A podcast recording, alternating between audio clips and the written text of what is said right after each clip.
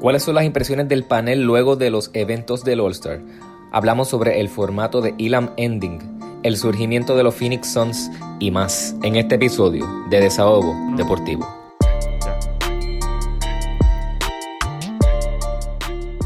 Saludos y bienvenidos a otro episodio de Desahogo Deportivo. Me encuentro aquí con eh, mis compañeros y amigos Excel y Martín. ¿Cómo estamos, muchachos?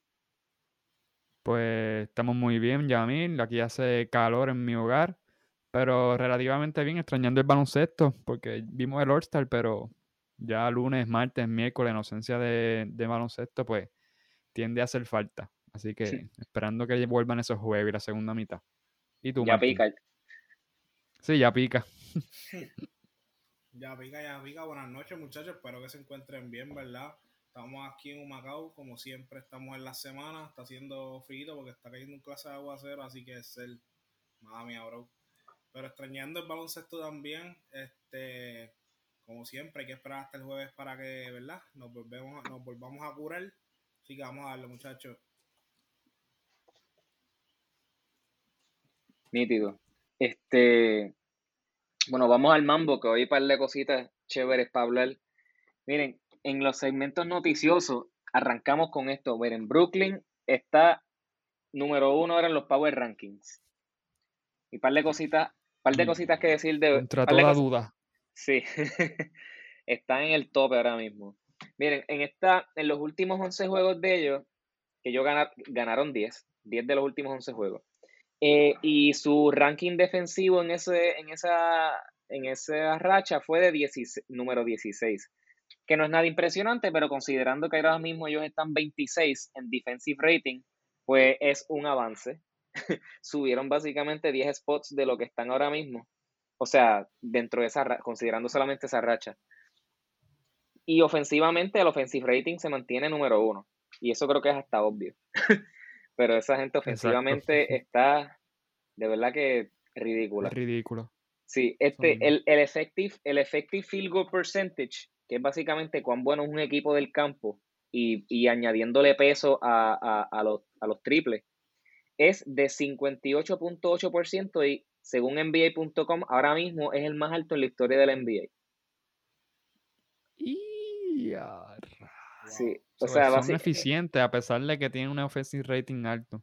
Claro, lo están haciendo. Y, y, de, y, de y miren esto, de los primeros tres, eh, ellos tienen dos jugadores eh, de los top 3 en la liga que están, o sea, en el tope de lo de effective field goal percentage.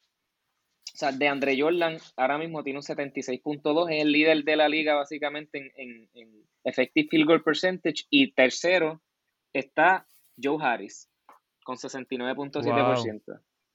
Joe Harris, que es tirador, porque de Andre Jordan en la pintura. Exacto, que eso usualmente a los hombres grandes les va muy bien en el effective field goal percentage cuando se mantienen en la pintura y tirando, pues, son tiros bastante cómodos, pero Joe Harris, que básicamente no lo es, es un tirador y está, eso, eso es bien impresionante. Así que, y está, y lo, último que iba a decir de, Brooklyn es que eh, ahora mismo en juegos que han sido contra equipos sobre 500, ellos están 13 y 2. O sea, entre los juegos jugados entre, entre sí, ellos tienen el mejor récord. O sea, considerando solamente los equipos que están sobre 500, ellos tienen el mejor récord y están 13 y 2 contra esos, contra esos equipos. Dos perdidos nada más contra un equipo contra los 500. exacto. Así que se está, está, pinta bien, pinta bien. Oh, oh, vamos a añadirle algo. El Big Three, o sea, eh, Harden, Durán e Irving eh, solamente han jugado siete juegos juntos. y promediando más o menos 26 a 27 minutos juntos por juego, por esos siete juegos que han jugado. O sea, ni siquiera hemos visto en todos los apogeos a este Victory de Brooklyn. Quiero que lo sepan. Y encima de eso firmaron a Blake Griffin por 1.2 millones después del buyout que hizo Detroit. O sea que añádele que tienen ahora Blake Griffin, que Blake Griffin yo sé que no ha tenido una temporada muy buena en Detroit, pero mm, yo entiendo que a Blake Griffin le queda, le queda todavía, y va a aportar, va a aportar algo al equipo, de eso no hay duda. Pues entonces, pues, mano, debo decir que Brooklyn me asusta. Y yo sé que hemos hablado mucho de Brooklyn desde que ¿verdad? empezamos el podcast, pero la realidad es que pues eh, dan mucho de qué hablar y ahora mismo están en el tope, ni siquiera están jugando como que su mejor básquet porque no han tenido mucho su Big Three. Así que si para la segunda mitad lo podemos ver jugando, están saludables y están completos y están en full power, eh, la cosa pinta fea para la liga. Hmm. Cuéntenme, comenten. Yo era, un loco cuando decía que, iban a quedar top 2, quizás top 3 en la liga, tú sabes. Que no, no me sorprende, tú sabes. Tenemos, tenemos al dragón de las tres cabezas en Brooklyn, que lo es Kyrie Irving, James Harden y Kevin Durant. Y como tú estás mencionando, Yamil, ellos no han jugado nada juntos, ¿sabes? Es como que en la mayoría de los juegos que yo he visto está Kyrie con James Harden, pero Kevin Durant no está jugando porque obviamente yo pienso que lo están, tú sabes, cuidando, importante. Y añádele a eso a Blake Griffin, que Blake Griffin realmente no lleva tampoco tanto tiempo en la liga y, y no es, ¿sabes? Para mí sus años peak ya pasaron, claro está, pero todavía él está cayendo ahora, no es que él está tú sabes, en su decadencia total, porque para nada. Inclusive yo pienso que este nuevo escenario le va a dar unos nuevos aires. Porque la realidad es que cuando tú cambias de un equipo, puede ser. quizás ellos... Sí, porque es que, por ejemplo, todo el mundo sabe que él, él con Chris Paul y DeAndre Jordan elevaron el nivel de juego de los Clippers. Los Clippers siempre se escrachaban en esos años, ¿verdad? Pero tenemos ahora dos de esos jugadores que en aquel momento eran atléticos y que todavía son atléticos que lo son DeAndre Jordan y Blake Griffin en el backcourt con Kevin Durant.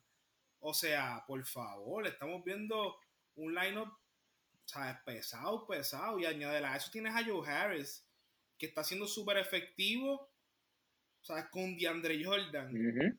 Y tenemos a Bruce Brown también, que en estos pasados juegos que estuvo, ¿sabes? Lució bien. Lució muy bien. Defensivamente les estaba dando el empuje que ellos merecen. Y en ese, ese esa es la única preocupación que yo tengo sobre los Brooklyn Nets y es defensivamente harán el trabajo porque yo entiendo que, ¿verdad? Ahora mismo son los favoritos sobre los Lakers porque Anthony Davis no está jugando, ¿verdad? Esperemos que vuelva pronto. Pero realmente están, están scary, o sea, están, dan miedo. Mm. Este, la realidad es que Blake Griffin es un jugador súper inteligente, un, un, point forward bastante inteligente, pasando el balón. Este, aún así, en los partidos que uno podía notar en algunos, de ver en, Detroit, él es de esos todavía esos jugadores que se va a postear el canasto y te puede sacar una falta o te puede meter el canasto posteado. Y si lo va a doblar, es bastante inteligente aún para pasar a los jugadores que están solos ¿Y quiénes son? Pues puede ser Kyrie, puede ser Harden, puede ser Joe Harris, que vimos que el effective field es el segundo en la liga. So, la realidad es que este Brooklyn con solamente, ¿cuánto es? 1.2 millones. Sí, 1.2 millones, sí, sí. Por solo 1.2 millones, eso fue un eso fue un palo, porque Mira, si tú vienes a ver el contrato que tenía Griffin, él le quedaban sobre 70 millones de contrato. ¿Y tú sabes cuánto él dejó en la mesa? 13. So, Detroit le compró sobre 50 millones de su contrato. Se los pagó. 56.5 para hacerte más exacto. 56.5 millones. Todo eso, viendo lo mal que estaba jugando, él se embolsilló todo eso y solamente dejó en la mesa sacrificio, entre comillas, 13 millones para luchar por un campeonato a 1.2 millones. So, Brooklyn salió de oro de una persona que no es que está acabado, pero tampoco está en su peak. Es un, un rol estilo, estilo Carmelo, que no está acabado, no está en su prime, pero ahora mismo del banco te puede venir y meter 15 o te mete sus 12 o 14 puntos por juego y hacen daño. imagínate ver Griffin posteado. Ajá la cantidad, la cantidad de alineaciones que Steve Nash tiene para utilizar ahora, mano, o sea, es absurda. Sí. Exacto. Absurda. Y, y que él es un spot-up eh, three-point shooter, como que de igual forma, él tiene su sobre 35 a 37% de 3 en catch and shoot. So, la realidad es que es un tirador de igual forma. Un Blake Griffin que solamente donkeaba, ahora te mete de 3 puntos. So, es muy versátil ahora mismo y se puede moldear a las necesidades que tenga Brooklyn. Obviamente, sabemos que Blake Griffin no defiende nada, porque esa es la realidad. Pero yo creo que, como dije en el podcast anterior y lo sigo diciendo, yo creo que Brooklyn está llevando un mensaje donde él puede, ellos pueden outscore al oponente con más puntos, a pesar de que tengan buena defensa. Tienes que ganar en ofensiva, no hay remedio. Y si ganan, que los veo contendores. Aún así me inclino con los Lakers, pero los veo saliendo favoritos del este a Brooklyn. Tú tienes un bias con los Lakers porque eres fanático. De igual forma, pero no es que le va, no es que no es que va a ser fácil. O sea, la realidad es que no es que va a ser fácil para Brooklyn si le ganan a los Lakers. Los Lakers no es tan fácil. Ahora, si van sin Anthony Davis, apague y vámonos, esto es de Brooklyn. Sí, no, definitivo, sin, sin Davis no van a ganar. Este, no, o sea, mira, y, a principio de temporada mis favoritos también, yo creo que de todo el mundo, fue los Lakers, aquí por lo menos aquí todo el mundo aquí en, en, Desahogo. Este, pero Brooklyn, yo tenía mis dudas con Brooklyn, yo no sabía, ¿verdad? Si, si en efecto Harden terminaba ahí, yo no sabía cómo se iba a funcionar, pero se están viendo bien peligrosos. Bien peligrosos. Lo es, lo son, lo son, y pueden ganar. Y, y Dinwiddie está lesionado. Dinwiddie no va a jugar. O sea, imagínate todo este firepower y encima de eso Dinwiddie del banco. Horrible. Sí, Estamos hablando de que tú tienes dos, jugadores que son ball dominant, o sea, que dominan demasiado bien el balón. Y añádele, añádele que tienes cuatro sharpshooters, ¿sabes? Cuatro tiradores mortales.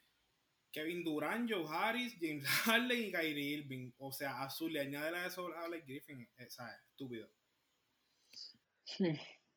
Nada, vamos a ver, vamos a ver en la segunda la segunda temporada, ¿no? Eh, en la segunda mitad de esta temporada, este promete, promete para el equipo de Brooklyn. Y yo lo que veo, honestamente, lo que veo es upside si las lesiones no lo, no lo impiden, porque eso siempre va a estar ahí. Y para dar una, una ñapita, bueno, de, de así hablando, ya que mencionamos a Blake Griffin, Drummond era el otro que estaba en los rumores. Este, pues han habido varios reportes que han, que han hecho conexiones con los Lakers en caso de que, de que hagan un buyout con Drummond. Pero salió en, en ESPN, en Sports Center, salió um, Brian Windhorst, Windhorst, perdón.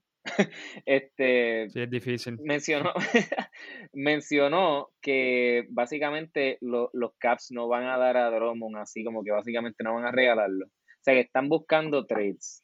Y de hecho, han, aparentemente han recibido buenas ofertas y están ahí en la mesa y son, son legítimas, pero están parece que esperando a ver si le ofrecen un jugador joven, un buen jugador joven o un draft pick. Este, pero eso son ese, ese es el update que hay hasta el momento. Así que para los fanáticos de los Lakers que quizás querían, lo, lo están viendo ahí con un buyout, pues lamentablemente está bien lejos probablemente eso, a menos que suerte empiece. Se le está acabando el tiempo.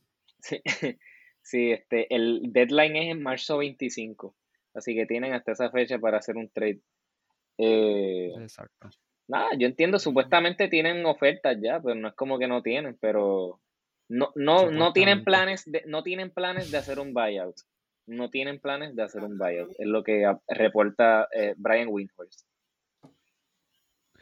No creo, no creo que... De... ¿Cómo? ¿Dónde podemos ver a Andre Dromo realmente? eh, Laken, por buyout. No, no, es lindo. lindo para los Lakers, no. Y en verdad, debemos ser claros, los jugadores que este, Drummond, en, verdad, a veces, de vez en cuando hemos barrido el piso con él, pero porque a lo mejor no contribuye a ganar o whatever, whatever. Pero, este, él va a ir, si incluyera unirse a los Lakers, va a jugar contra Davis, perdón, con Davis, con LeBron James, y eso le puede subir el nivel. Claro. no creo que él pueda quedarse en este jugador que no aporta a ganar, sino quizás pues, sea pulido. Pero pues esa es la imaginación de que sea un buyout. Veremos a ver. Que no, que, que no es muy probable. A menos que en verla se las vean bien feas. Pero. Exacto.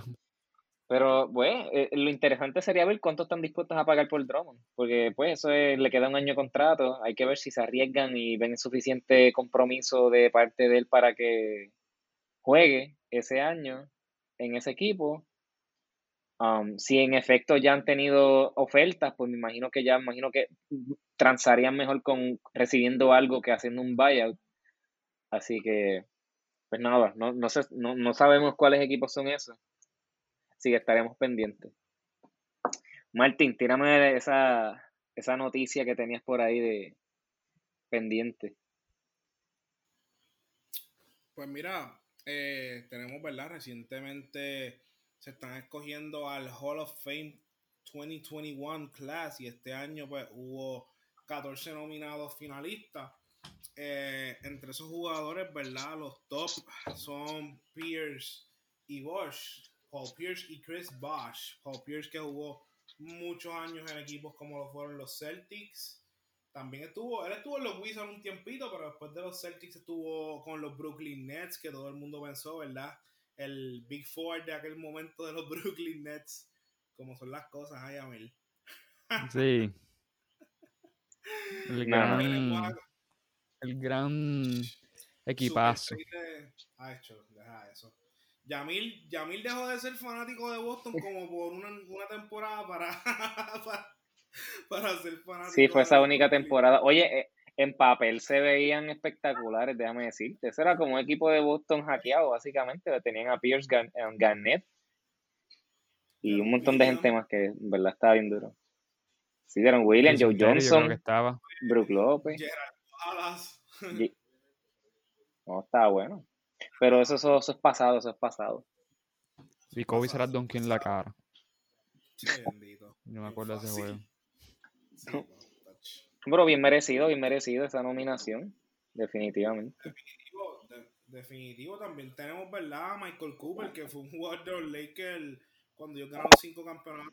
Mike Johnson, Karim Abdul-Jabbar. Tenemos, ¿verdad? En la semana de, de la mujer, como digo yo, todos los días es el día de la mujer pero también tenemos a Yolanda Griffin, que fue una All-Star de la WNBA.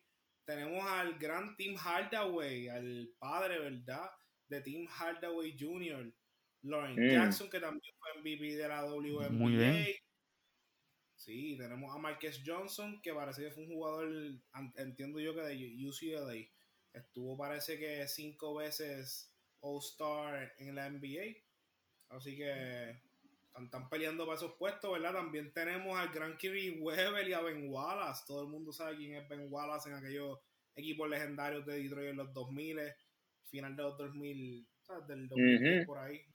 estuvo en Cleveland también. Yo creo que él estuvo en Cleveland para, el 2000, del 2007, cuando ellos llegaron a la final. Yo creo que no.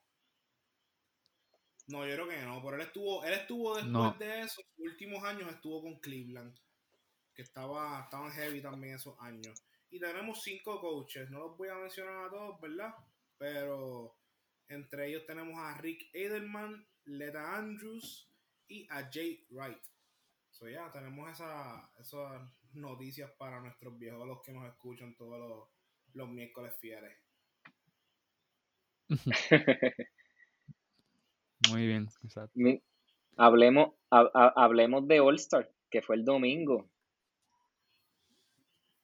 Es él. En verdad. Tacho, yo estoy tan decepcionado de ese La realidad es que. La realidad es que, este, pues, recorriendo rápido los eventos, yo tenía, yo me impuse una esperanza para el Don Contest, porque siempre me gusta ver la creatividad que se, se generan en, eso, en, esos, en esos concursos. Y yo me autoimpuse una esperanza y yo me autodecepcioné. Porque, mano, es que yo no podía creer este, el tipo de donqueo que esta gente, vamos, si yo vengo a criticar, obviamente yo no puedo donkear, pero el que vaya allí, este, pues uno espera como fanático cierta creatividad, los donkeos. Y Stanley, el primero que, que donkeó, se tiró un donqueo que básicamente se ha hecho varias veces en los juegos de estrella. De igual forma, después vino Obi Topping con un donqueo que hubo una vez, una noche que hasta Saglavin lo hizo en medio de un juego normal. Obi Topping lo hizo en un, en un este, don contest de un All-Star. Y vino Simons y pues estoy repasando los primeros donkeos y Simon la cogió en un pie y la donkeó. Que eso lo pueden hacer, digamos, el que tenga el brinco hacia allá, lo puede hacer. No es necesario difícil. Pues nada, me autodecepcioné, Yamin, pero la, la competencia que más me gustó siempre me gusta la del three point contest. Mm. Yo siempre fui cliché y siempre voy a ser cliché y yo le iba pues el chef Curry y Curry fue el que ganó. La realidad es que, pero no podemos dejar pasar la actuación de nuestro gran amigo Mike Conley. A los que me están escuchando aquí, ustedes vieron el gran caballero Mike Conley fue un All-Star invitado. Se te dio, se te dio, se te dio. Y la realidad es que él se merecía un All-Star y para todo aquel que me está escuchando que entendía que no, estamos hablando del segundo jugador que está en Real Plus Minus en toda la liga, uno de los mejores jugadores del mejor equipo de la NBA ahora mismo. ¿Cómo tú me vas a decir que no merecía un All-Star? Con sus números similares al de Chris Paul. Y ahí lo tienen, a un punto de ganarle el 3 point contest a Stephen Curry, el mejor jugador de la historia. En, no, perdón, el mejor tirador de la historia. Yo iba a ponerlo como el GOAT. Bueno, el mejor jugador de, la historia. Está, esto, eso, sí, eso mismo, eso mismo, eso mismo. No, claro, claro. Este... El mejor tirador de la historia de NBA. No hay break. Exactamente. No, decir, em, desde, mi, desde mi perspectiva fue decepcionante el Don Contest, pero fue por la parte de los jueces, porque sí, yo entiendo que casi Stanley se tiró como un donkeído, que básicamente Vince Carter lo hizo en los 2000 y lo hizo súper popular. Yo creo que todo el mundo hace ese donkeo porque fue tan y tan icónico que todo el mundo lo quiere repetir. Pero la realidad del caso es que para hacer un donkeo de primera ronda, fue un donkeo que se le hizo súper fácil, mano. Y yo, yo no, era 44. No, no, no, yo no le hubiese dado un 50, por eso que tú mencionaste de la creatividad, pero no era un 44, vamos. Era para mí un 46, máximo un 47. Se lo merecía. Exactamente, exacto, sí. El de, el de Obi Topping, a mí fíjate, me gustó porque yo nunca había visto un donqueo así. Porque, y el grado de, dificultad, yo entiendo que fue como que heavy, no es por nada. Porque pasarte a jugar entre medio de las piernas, coger. Sí, fue, fue, fue, fue chulo. Fue chulo, fue chulo. Y bueno, a mí no me encanta. En verdad, es, injusto compararlo con Sarlavin. Claro, claro, no. O sea, es súper injusto. Pero bueno, no, estuvieron mal, pero como dice Cel, o sea, la, la, competencia de dribles estuvo a otro nivel.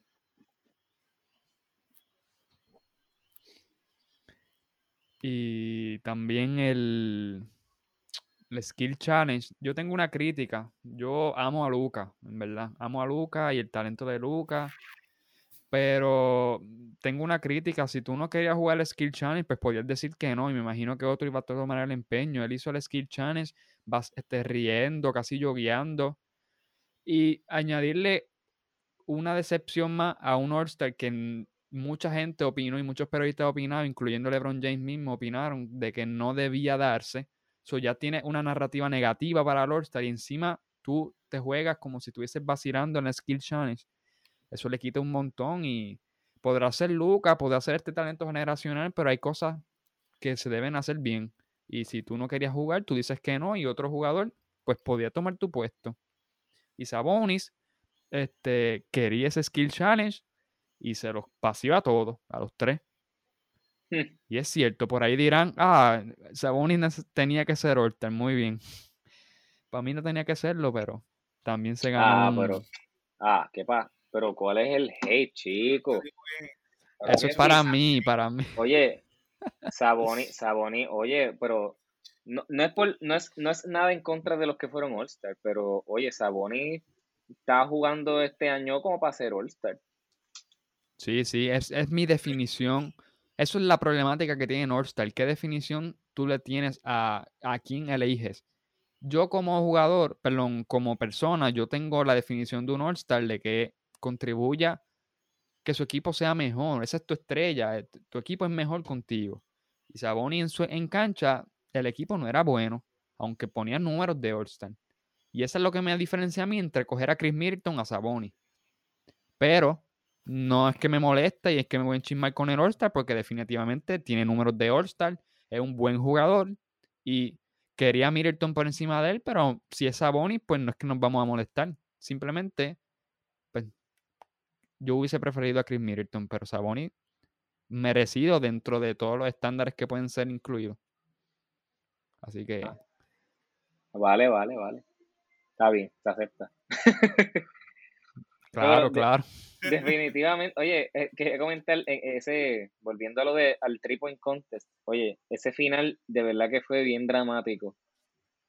Sí. Ese final fue, y, y de hecho, yo iba, obviamente, de todas las personas que habían, yo no es como que, mira, por poco gana Conley, ve, pero yo, yo iba a Curry, o sea, la realidad es que está bien difícil competir contra ese hombre, es el mejor tirador de tres. O sea, ¿cómo tú le vas a ir en contra? En un three point contest, o sea, hello. Pero Es estuvo- como todos los, todos los parámetros para que él gane. Ajá, pero, pero oye, pero con todo y eso, estuvo bien cerca de perder. O sea, realmente todo fue como que para el drama. O sea, no fue como que se los paseó a todos. No, no, no, él Ganó si fallaba, gana. se empataba. Fue, fue una manera que. ¿Sabes? ¿Cómo, Martín? En verdad, Mike Conley le metió la presión. Sí, Claro. Sí. Él tuvo que meter todos los tiros del rack final, creo, para Sí. ganarle. Si, si fallaba, No estoy seguro. Yo creo Y que, el último no rack, estoy yo seguro, creo. no estoy seguro si falló uno, pero yo entiendo que falló uno. que, ¿sabe? Sí, él falló yo creo que uno, pero él metió, yo creo que los del medio los metió todos. Eso sí, yo creo que él los metió todos. Metió la de, este, Dios mío, la de Montandú. Y después metió los otros cuatro. O sea, absurdo.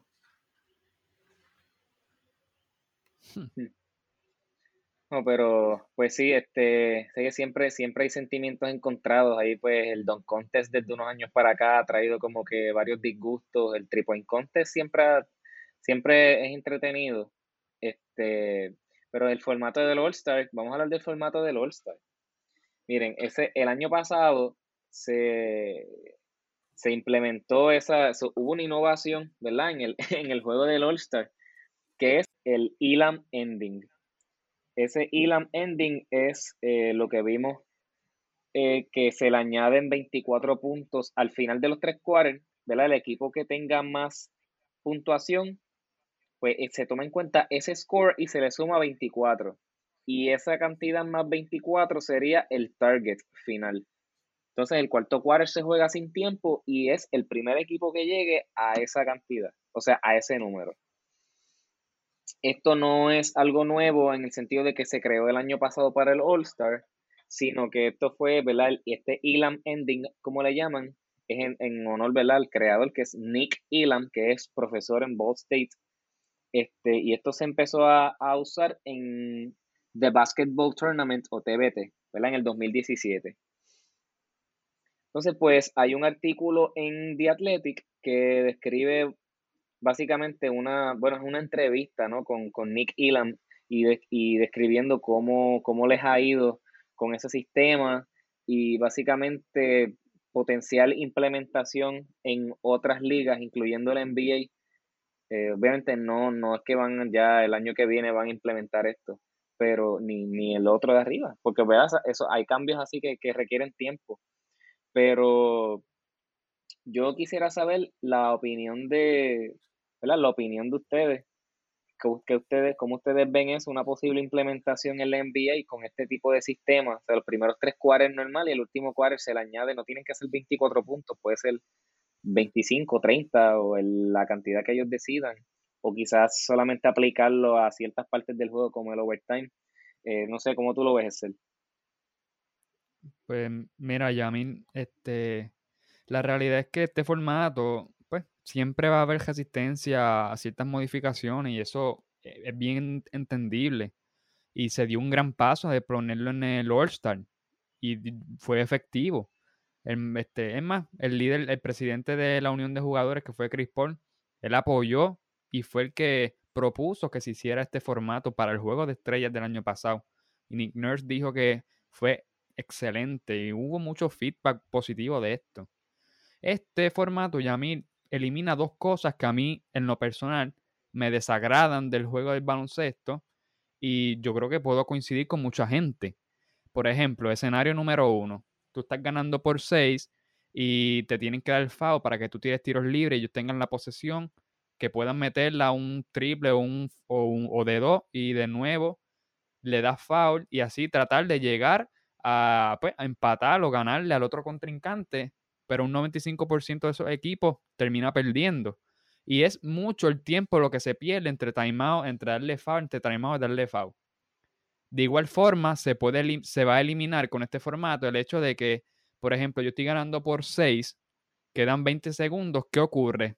Pues el jugador se queda driviando el balón, driviando el balón, gastando el tiempo hasta que llega a cero, da la bola al árbitro y se van. Y es medio aburrido esos finales. Este formato te obliga a ti a que no importa por cuánto sea el juego, por uno, por 10 o por 15, tú tienes que acabarlo con un field goal. Y uno de los videos que yo vi de esos torneos que tú mencionaste, Yamil, de TBT, se, acabó por 9, Yamil. Pero el excitement que hubo al acabarse ese juego fue como si se hubiese acabado por uno, porque fue un alley casi de la línea de tres puntos, un alley y él la metió y se acabó el juego. Llegaron al target. Siempre se tiene que acabar así.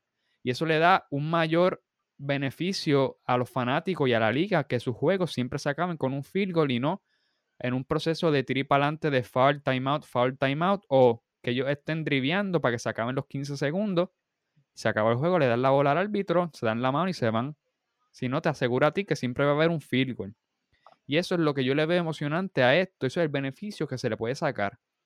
Y pues no se tiene que implementar de raíz, se implementa en un overtime, en el precision, G-League, pasitos pequeños para poder este, tener un formato que te dé ciertos beneficios. Eso sí, te quita el buzzer beater, pero la realidad es que te elimina tanto el yoyeo, como se le dice el trivial, y el fall wasting time que ya describí. Por más momentos que se terminen con un bucket, pues, este, en, al último minuto. Al último minuto no, al final, que siempre se acabe con un bucket. Le añade eso y eso es más beneficioso para la liga. Es mi opinión sobre este formato que ya se implementó, Yamin. Martín, ¿qué tú dices? Mira, de, de verdad que es una pena que nuestro compañero Yadiel no estuviese en esta conversación, porque, como antes mencionado, hubo un, un heated exchange, ¿verdad? Que yo literalmente salí del trabajo y de camino acá estaba escuchando. Y yo estoy, ¿verdad? Impresionantemente con la misma postura que Yadiel en cuanto a esto, y es que como Excel lo está explicando es quizás de una forma, pero como se entendió que se quería, ¿verdad?, ajustar este, esta forma de jugar, era que se eliminara el cuarto quarter, los 12 minutos, y que se, este, ¿verdad?, implantara lo que es el field goal de 24, por ejemplo, como él dice, no tiene que ser de 24, pero yo digo que en parte eso le quita como un tipo de excitement al juego porque me está eliminando los 12 minutos y a mí realmente lo de los fouls, si tú quieres hacer ese cambio tan drástico, como que mejor elimina o pon una regla en cuanto a los fouls, qué sé yo, sabes que que si el equipo da falta, tú sabes, faltan, sabes, como que para tratar de manipular el juego a través de faltas y de free pues mira, pues pon una regla para que si este equipo comete una falta para buscando eso, se le da una técnica y ya tú verás cómo lo dejan de hacer de una. Porque obviamente, ¿sabes? Eso es una forma en la que yo veo que se puede, ¿verdad? Eliminar lo de las faltas. Claro está, como que tiene que haber un poquito más de, de reglas, ¿verdad? No, no estoy aquí para decir qué reglas deben haber y cuáles no. Pero, como pasó en el juego del All-Star, esto es un juego del All-Star que, claro está, es un juego que pues muchas personas consideran que es para entretenimiento, otras personas pues se lo cogen más, más en serio, ¿verdad? Yo personal pienso que pues es un es una forma de buena de donar, ¿verdad? Entretener y es como un friendly competition, yo lo veo. Pero estos tipos están poniendo ready para los seasons, pero ese no es el tema. Pero el, el punto es que está eliminando una parte tan vital como lo es la presión del juego. Eso mismo que dice de los buzzer beaters, ¿sabes? Un juego sin buzzer beaters, como que literalmente el excitement, yo, yo sé que no, y no es diciendo que no va a haber tensión, porque la tensión va a estar. Pero está eliminando muchos factores del juego que realmente para mí son importantes. Y como verdad estaba diciendo de, del All-Star, ¿qué pasó en el All-Star? El equipo de LeBron empezando el quarter 20 puntos abajo, entonces yo tengo que meter 45 puntos y no permitir que esta gente me meta 24, eso, eso es casi imposible.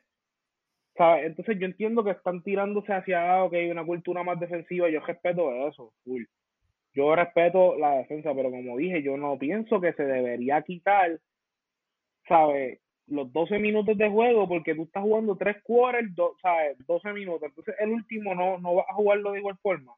Si quizás el, yo estoy contigo en, en lo del overtime. El overtime, en vez de tiempo, mira, un, un target de puntos. Eso me parece súper. Pero el NBA, un nivel tan competitivo, realmente, porque es como estaba mencionando, entonces si el otro equipo, no estoy diciendo que verdad que esto pasa todos los días, pero si el otro equipo me mete ocho triples, se acabó el juego y ya, ¿sabes? Entonces, para mí no le está, o sea, y como mencioné también, ¿verdad? Han habido juegos a través de la historia que en el cuarto cuarto le empiezan abajo por 20. Pero ¿qué pasa? De alguna forma u otra, faltando cinco minutos se pegan por 10, faltando tres se pegan por 6, ah, DH, un minuto y está por 3 el juego. ¿Sabes? Eso no podría pasar, entiendo yo, en el formato de... No sé, esa es mi opinión, ahora digo yo. Sí, es que, yo sé que si Adiel estuviese aquí, si Adiel estuviese aquí, estuviese súper molesto diciendo lo mismo. es, que, Mira. es que sería otro tipo de, de, de emoción yo pienso que no, no es que le quitaría emoción al juego, sino que sería como que dirigido en otro, como que tendrían en mente otras cosas y otros objetivos. Este, yo lo que digo, es como cambiar la estrategia. sí, no, claro, obviamente los coaching strategies tienen que cambiar, pero entonces ellos, o sea, si van a implementar algo así, ellos no lo harían de cantar, o sea, lo que, ¿verdad? Mencionaba este artículo era que potencialmente exploren, eh, ¿verdad? Hacerlo en G-League, hacerlo en, este, en, ay Dios mío, en Summer League, o sea, cosas así, antes de implementarlo formalmente en la liga de la NBA, o sea, en los juegos, ¿verdad? Ya de, este, los juegos de verdad, por decir, no es que los otros juegos no sean de verdad, pero, o sea, implementarlo, antes de implementarlo seriamente en la liga, pues como que hacer experimentos en, otra, en, en, otras facetas y ver cómo entonces funciona y si brega, entonces implementarlo, o a lo mejor si lo hacen, lo hacen solamente en overtime. Mira, pues se acabó todo overtime, bueno, es que meta 12, vamos. Y entonces ahí se añade. Otra cosa, ¿sabes? Los Lakers, por ejemplo, Lakers son un equipo que para mí en el tercer quarter ellos como que cogen la cosa suavecita. Y no es que no son intensos ni que están haciendo el trabajo, no es eso. Pero uno sabe que en el cuarto quarter es que ellos empiezan como a correr, a correr, a correr en los fast breaks, o points of turnovers. Entonces, si ellos son un equipo que empieza atrás por 17 a lo mejor ellos no tienen el firepower para ganarle a este, a este equipo. Digo, defensivamente sí lo pueden hacer, pero para mí, lo bueno es que le están poniendo un tipo de presión diferente quizás al equipo que está perdiendo. Yo eso lo reconozco por completo, porque eso te obliga a ti como que a ser mejor, pero para mí también, o sea, yo siendo un jugador, yo si estoy abajo por 20 puntos en el cuarto quarter o estando en lo de los 24, voy a querer pues, obviamente ganar pero y quizás hay que calcular cuál es la probabilidad de ganar en uno versus ganar en el otro, ¿me entiendes? Eso, es como yo lo veo. ¿Tú sabes? Sí, eso es un buen punto. No, claro, pero yo, yo veo, fíjate, y yo no es que esté, ¿verdad?, necesariamente a favor de que se implemente, pero simplemente viendo, ¿verdad?, razones que tendrían para hacer un ejemplo. Si yo sé que van a ponerme un target al final y que van a dejarse llevar porque está bien adelante, yo no voy a querer estar abajo por 20 puntos en tres cuartos. Yo desde el principio voy a empezar a jugar duro. Cuestión de no tener una ventaja de 20 puntos, o sea, como que el otro equipo tenga una ventaja de 20 puntos. So, eso también quizás los incentiva a jugar duro desde el principio. O sea, no es como que van a cogerse en serio solamente el último quarter, como en el All-Star, que usualmente es lo que pasa, que juegan, pues, que se echaba y el último quarter es que aprietan. Entonces, básicamente tienen, yo quiero ganar este juego, pues yo quiero estar lo más cerca posible al target o simplemente yo estar a 24 puntos o 24, el número que sea, 24 es el All-Star, pero vamos, pueden ser otro número. O sea, que quizás son esas cosas que hay que poner en balanza, o a lo mejor quizás no, no es muy práctico para efectos de, de los juegos de NBA y solamente se queden en efectos, en verdad, especiales o, overtime. ¿Verdad? No, no sabemos, pero simplemente, ¿verdad? Se presenta esto porque se está conversando sobre, ¿verdad? Posibilidades de implementar esto en la liga. Y a dónde lleguemos, pues no sé. Así que los que estén escuchando esto nos comentan en las redes qué piensan, si piensan que es un sistema que estaría interesante verlo, o si piensan que, que eso no sirve, no deberían implementarlo. Este, pero por lo menos en, ¿verdad? En las TBT, que este, el de Basketball Tournament y eso, ha tenido sus efectos buenos, así que no sé, vamos a, vamos a ver. Yo, yo quería, yo quería mencionar algo último, es, o sea, los buzzer beaters, que básicamente eso por donde la gente le daría en el corazón. Nostalgia. Este, la nostalgia, sí, a todo el mundo le gusta un buzzer beater, es la realidad. Y más si son de que si la, si la falla, pues pierde el partido. El último buzzer beater que se tiró, que se en un, yo creo que sí, no sé si es finales, básicamente, pero era de win or lose, fue de Damien Lillard en el 2014 eliminando a Houston. So, la realidad es que ellos están mencionando este formato para poder este, eliminar, es cierto, eliminar el buzzer beater, pero por ejemplo, el ejemplo que dio Martin, que son, estás ganando por 20 puntos. ¿Cómo se acabaría ese, ese, ese, partido si estás dando una pela por 20? Ya la gente se habrá ido y pues terminas joyando los últimos segundos ahí bien para... Pero este formato te obliga, aunque estés por 20, tienes que acabarlo con un canasto. Y lo último que diré es que un partido yo lo vi en, en YouTube que se ganó por 9 puntos. O creo que ya lo mencioné, no recuerdo. Se ganó por nueve y eso fue una algarabía, como si se hubiese ganado por uno. Entonces, eso es lo que yo veo, como que eh, la algarabía continúa y la tensión continúa para poder meter el último canasto. Pero como ya hemos concluido, no sabemos cómo lo van a experimentar, pero yo puedo apostar que por ahí se va a ir dirigiendo la liga para cambiar ese formato. Pongo mi cuello. Dale, vamos a El oye, no, el cuello, no el cuello, pero va, a tener, va a tener su tiempo y sus años, pero... Una, una, ñapita, una ñapita con eso, es que Martín ahorita mencionó lo de los fouls al final. En el TBT sí controlan eso, porque si hay un equipo en bono este, y le dan foul, pues en vez de ser que ahora mismo serían dos tiros libres y ya hay posesión para el otro equipo, pues allá no. Allá es un tiro libre y el equipo retiene balón. O sea, que básicamente no tienes Eso te limita a ti a dar exacto, No tienes ningún incentivo para darle foul porque le vas a dar un, tirito ahí, básicamente un tirito libre y se van a quedar con, el balón. Así que ese tipo de reglas así son las que tendrían que modificar, si acaso van a controlar eso. Que no sabemos, volvemos, no sabemos si esto lo van a implementar, pero tendrían que cambiar un par de cosas. Entonces tú como equipo, si tú cambias, si tú cambias esas reglas, ya tú como equipo te estás viendo obligado a que sabes que no puedes esperar a los últimos minutos del juego a, a, tratar de trazar el reloj. Claro. ¿Cómo que sabes? Ahí está fastidiado, pero no tienen, pero no tienen que quitar un quarter, ese es mi punto. O sea, y para mí quitar un quarter, no sé. Porque como dije, o sea, no, es quitar, no, es, quitar un quarter, Martin. Ellos están este, los últimos cuatro minutos, que son los juegos que yo he visto, los últimos cuatro minutos se quitan y se pone un target de más siete, de más ocho. El promedio que se pueda meter en ese tiempo que le queda al juego y eso es lo que se le suma. Por ejemplo, uno yo vi que se le sumó más 7 porque quedaban como 3 minutos y pico y el promedio de lo que se mete en esos 3 minutos y pico, casi 4, son 7 puntos. se eliminó esos últimos 4 minutos y se le añadió 7. Eso no es que eliminas prácticamente todo el tiempo del quarter, sino es el momento final es lo que está cambiando aquí. Yo entiendo, entiendo.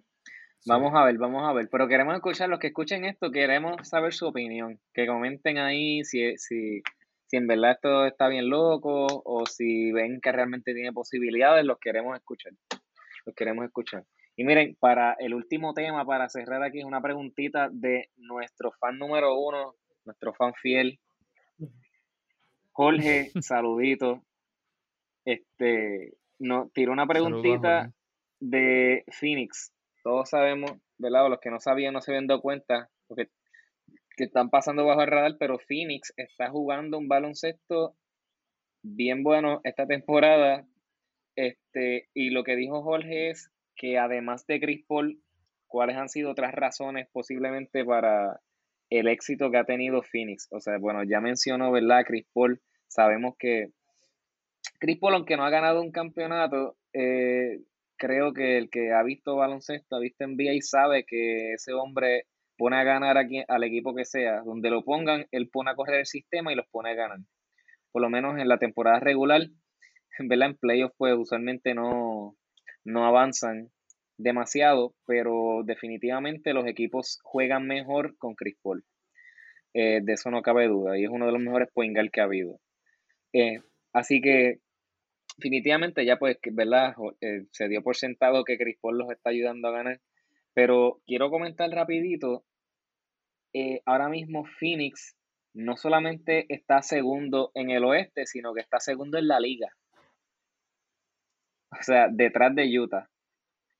O sea, segundo en la liga Phoenix, que estaba en el sótano el año pasado. ¿Ok? Sea, entonces ellos empezaron esta temporada 8 y 8, que no está mal, está jugando para 500, pero desde enero 28 ellos están 16 y 3. ¿Sabe? Ellos básicamente han 16 estado y 3. 16 y 3 desde el 28 de enero. Eso es así. Y están, miren, están, ellos están cuartos en, en ofensivamente y defensivamente. O sea, en ese stretch, Uh. por lo menos en ese stretch, ¿verdad? Este, entonces tienen, a ver, están segundos en field goal percentage, que es 50%, están quintos en, tri- en por ciento de triple con 40% y están terceros en por ciento de tiros libres con 84%. Este, en esa, o sea, eso fue durante esas cinco semanas, ¿verdad? Quiero aclarar, esto no, eso, eso último que dije han sido durante ese stretch que han estado 16 y 3. Lo que sí es que, y esto sí cuenta para toda la temporada, son uno de los únicos dos equipos que están top 10 en, offen- en offensive efficiency y en defensive efficiency. Y el otro equipo, ¿quién es? Nada más y nada menos que Utah. Los Utah Jazz, que están primeros en la liga. No hay Este, nada que decir. So, sí, están jugando. Y para contestar una de las preguntas de, de- o sea, la pregunta de Jorge, que es un, un factor importante para mencionar algo, un jugador que básicamente mm, pasa por desapercibido y es Dario Saric. Miren esto. Dario Saric, acuerdo. lo- los, ellos- lo- los Phoenix Suns han superado a sus oponentes por 23.5 puntos cada 100 posesiones cada vez que Saric está en cancha. Y eso básicamente es el, es el rating más alto entre los 304 jugadores que juegan al menos 15 minutos por juego. O sea, estamos viendo el impacto que está teniendo Dario Saric en este equipo, básicamente lo hace mejor. Al ser que le gustan las estadísticas avanzadas, yo creo que no me puedes refutar que Dario Saric hace mejor a Phoenix, un jugador que básicamente, ah, Dario Saric, ah, sí, chévere. Definitivamente. entonces- y han tenido, han tenido, o sea, han tenido lineups con, con Jay Crowder, que tú dices, Jay Crowder defiende, mete el triple. Ah, no, Saric no, como que, y mira, Y, y no solamente ofensivamente, o sea, mira, defensivamente también ahora mismo, este, ellos permiten 96.8 puntos cada 100 posesiones cuando está Saric en el piso, que básicamente es el defensive rating más bajito dentro de ese mismo grupo de personas que juegan más de 15 minutos por juego. O sea, que no solamente es que son ofensivamente mejores, que defensivamente también son mejores. Así que ahí le una, un, un- una perlita de, de qué está pasando con Phoenix y, y- y- y que están siendo mejores gracias a eso. Ah, otra cosa que quiero mencionar antes de, de pasárselo a ustedes. A principio, al principio de- del podcast, de los podcasts, cuando empezamos a hacer, mencioné a Monty Williams y creo que Martín lo había mencionado también, este, como potencial Coach of the Year um, por lo menos estar top 3 en la conversación top 3 si Phoenix terminaba eh, bastante arriba en la conferencia, top 4, top 5, creo que fue lo que mencioné. Ahora mismo están top 2 en la liga. eh, por la única razón que yo no lo veo ganando es porque Quinn Snyder básicamente está atentando seriamente con ese premio. Que Utah está, Utah está primero y en verdad está, para mí Quinn Snyder se lo lleva pero ciertamente Monty Williams debe estar top 3 ahora mismo, por como si sigue así como va la, temporada, eh, Monty, Monty Williams debe estar top 3 en esa conversación y para mí es otra de las razones importantes por las que ellos están ganando. Cuéntame. Este año, este, este año en esa categoría está muy apretado porque también tienes a Steve Nash, tienes a Doc Rivers, está bien apretado, más. Ya, sí, no, eh, también está bien apretado. También pueden así, definitivo. Pero para efectos de, esa, si, si hay que decidir a Queen Snyder, para mí se está viendo sólido ahí. Steve Nash depende como, como jueguen en la segunda con en la segunda mitad. Depende cómo jueguen. Si está en el tope de la liga, puede ser que se lo den, pero no sé. Yo me estoy, me estoy encariñando con Queen Snyder, vamos a ver. Utah está muy duro, en la realidad. Sí. Pero miren que otras cosas. también, Ajá. No, que yo iba a mencionar a ellos, es que es que un equipo que tiene como que de todo, es como que de todo lo que tú necesitas para un equipo ganar, ellos lo tienen. Tienen a Michael Bridges, que es uno de los mejores defensores wings ahora mismo en la liga, uno de los mejores, plus te mete el mm. triple a un, a, un porcentaje bastante alto. Este, so, te mete el balón y te defiende y es bastante versátil. Casi, casi todos los equipos que, tienen un jugador de mayor utilidad de 25 de 28 lo defiende Michael Bridges. Ya mencionaste a Dario Saric, también tienes a Cam Johnson, que es un jugador de rol de estilo Clarkson en Utah, que te viene a meter el balón en el triple, te puede poner la bola en el piso. O sea, es un equipo bastante completo que están ejecutando y las rotaciones han sabido manejarla el mismo dirigente, Williams, donde ha sabido identificar quién te produce más, quién no, dejando a Dario también en, en el lineup de, de starter y le ha traído bastante eficiencia. So, creo que ellos cubren todo. Alguien que controla el pace, alguien que pues, es bastante inteligente como Booker, que mete, pues, el, el, el ahí, Michael Bridges que defiende, Ayton, este, Dario Saris que te puede jugar en el poste, como si es bastante fuerte el poste bajo, pues te puede salir a la línea del tiro de tres y meterte el triple. Creo que están bastante completos, Jamin. Y el dirigente ha sabido rotarlos para poder. Porque no podemos venir y negar. Y no podemos ser bastante idealistas con Chris Paul y decir que eso no lo ha hecho el dirigente, ha sido Chris Paul, porque, pues no, eso sería idealizar a Chris Paul. Él sí ha tenido su impacto, pero pues las fichas, los liners los rota el dirigente. Claro. ¿Y tú, Martín? Pues mira, ustedes, de verdad lo han dicho casi todo, pero verdad, eh, yo siempre digo que lo importante en los equipos, o sea, en cualquier equipo, es tú tener un balance. Y, estamos viendo un equipo que es balanceado en cuestión de veteranía. Tenemos a Chris Paul, Jay Crowder, que son zorros viejos. Y además de eso, tenemos muchos jóvenes atléticos, talentosos, y ¿sabes? Es como que esa neutralidad entre la defensa y ofensiva y Chris Paul, esto es algo que a veces la gente pues pasa por debajo del radar, como dice Yamil. Y es que Chris Paul, la gente como que siempre le quita el mérito, qué sé yo, a Chris Paul y como que no dice, mano, este tipo es, es ¿sabes? Él a cualquier equipo que va, automáticamente lo hace mejor y eso está en estadísticas. Nuestro amigo Mono, está probado. Mono, ¿verdad? Está probado, ¿sabes? Mano, de verdad que él, él transformó ese equipo de Oklahoma que nadie, realmente nadie los veía llegando tan Menos de un por ciento tenían de chance. No, mano, o sea, absurdo. Menos de un por Y por poco, y por poco eliminan a Houston. O sea, que eso es lo peor de todo. Sí. ¿Sabes? Absurdo, mano.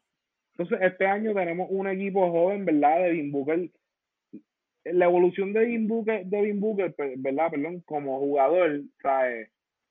Súper notable, súper notable, y eso se ve inclusive en su stat sheet. Ya no está promediando, qué sé yo, 28 o 27 puntos, pero está moviéndose sin el balón, que es algo que estábamos hablando y praising Curry a nosotros a Curry los otros días, que se sabe mover bien sin el balón para crear esas oportunidades para su equipo. ¿Sabes? Definitivamente son muchos factores, muchos factores. También Jay Crowder automáticamente, estos últimos años nosotros hemos visto a Jay Crowder en equipos que defensivamente son buenos. Estuvo en Miami, en Miami realmente era, él era clave. En equipos como Boston, él, realmente empezó a, a, darse a respetar en Boston, ¿verdad? So, hay muchos muchos factores, hermano. Esto es un equipo bien, ¿verdad? Bien prometedor, si, si, si puedo decirlo, ¿verdad? Y esperemos que todos lleguen saludables y que los Lakers estén con Anthony Davis, a ver si realmente se pueden batallar en el oeste con los duros del oeste. El oeste está apretado, yo realmente no los veo, ¿sabes? Hay muchos equipos en el oeste, demasiado de buenos, que en mi opinión son superiores a ellos, pero definitivamente van a estar, ¿sabes? Son un underdog. Son un underdog y hay que tener mucho cuidado con los Phoenix, de verdad. Eso es todo lo que tengo que decir. Sí, yo honestamente, ellos han estado jugando bien, pero yo honestamente los veo pasando a la segunda ronda y perdiendo en la segunda ronda este, en una serie muy apretada. Si los standings siguen ahora como están ahora, cruzarían con los Lakers.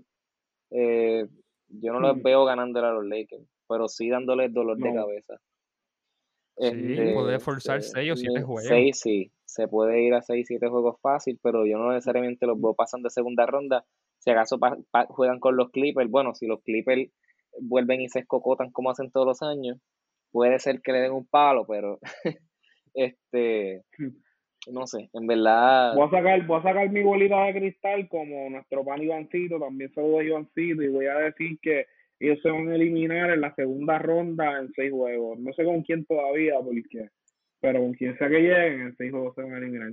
Bueno, puede ser, puede ser, pero hay que ver, hay que ver cómo terminan esos standings, cómo, no sé, vamos a ver. Bueno, Phoenix definitivamente promete, eh, ya que no estamos, sé que mencionamos a Utah, pero la realidad es que Utah eh, definitivamente también quisiera verlo, quisiera verlos llegar bastante lejos este año y están jugando para llegar a la final. Así que vamos a ver si nos sorprenden algunos de esos dos equipos. Como siempre, este, sí, ¿no? Pues seguro que sí. Creo que con esto damos por, culminado eh, el episodio de hoy. Como siempre, gracias a todos por sintonizarnos eh, Desahogo Deportivo, estamos en las redes, eh, búsquenos en Facebook, en Instagram, eh, tíranos sus preguntas, háganos los comentarios, sugerencias, lo que sea, estamos ahí eh, para escucharlos, para hablar con ustedes y cualquier cosa que quieran que tiremos la podemos discutir aquí en los episodios. Como siempre, ustedes muchachos, gracias, gracias por, por la conversación, por el debate y nada, seguimos metiendo. Este, de verdad, a la fanaticada, gracias por, siempre escucharnos. Ahora, respecto a lo que discutimos sobre el formato de Ilan, lo vamos a poner en las redes y pues, esa dinámica que nos contesten, que nos den sus comentarios, a veces que lo han hecho, que lo han hecho siempre, eso nos, pues, nos anima y podemos ver cómo opina nuestra audiencia, qué es lo que le da controversia y todo eso, pues nos gusta mucho. Y cuando levantemos, pues pongamos la cajita en Instagram los sábados, zumben cualquier pregunta, zumben cualquier sugerencia, comentario, los vamos a ir tocando y como han visto siempre todos los miércoles, cada podcast, incluimos las preguntas de nuestro hermoso público. Así que muy buenas, muchas gracias, perdón, muy buenas noches, muchas gracias y se les quiere mucho. Buenas noches, Corillo, gracias por siempre sintonizarnos, ¿verdad? Nos pueden buscar por Apple Music, Spotify, recuerden siempre si están en Apple Music, eh, darnos, a, darnos el rating, eso nos ayuda, ¿verdad? Para tener una visibilidad al público y siempre escúchenos en Spotify también, ¿verdad? Esto nosotros lo hacemos porque nos gusta hacerlo y para darle contenido a ustedes, ¿verdad? Si están en desacuerdo, como siempre nos pueden escribir peleando o escribir como que tú sabes, dándonos su opinión como siempre. Nuestro contenido, ¿verdad? Es gracias a su desahogo, así que nos vemos para la próxima, Corillo. Como siempre, es un placer. Y recuerden, tu desahogo con nuestro contenido. Pasen buenas noches.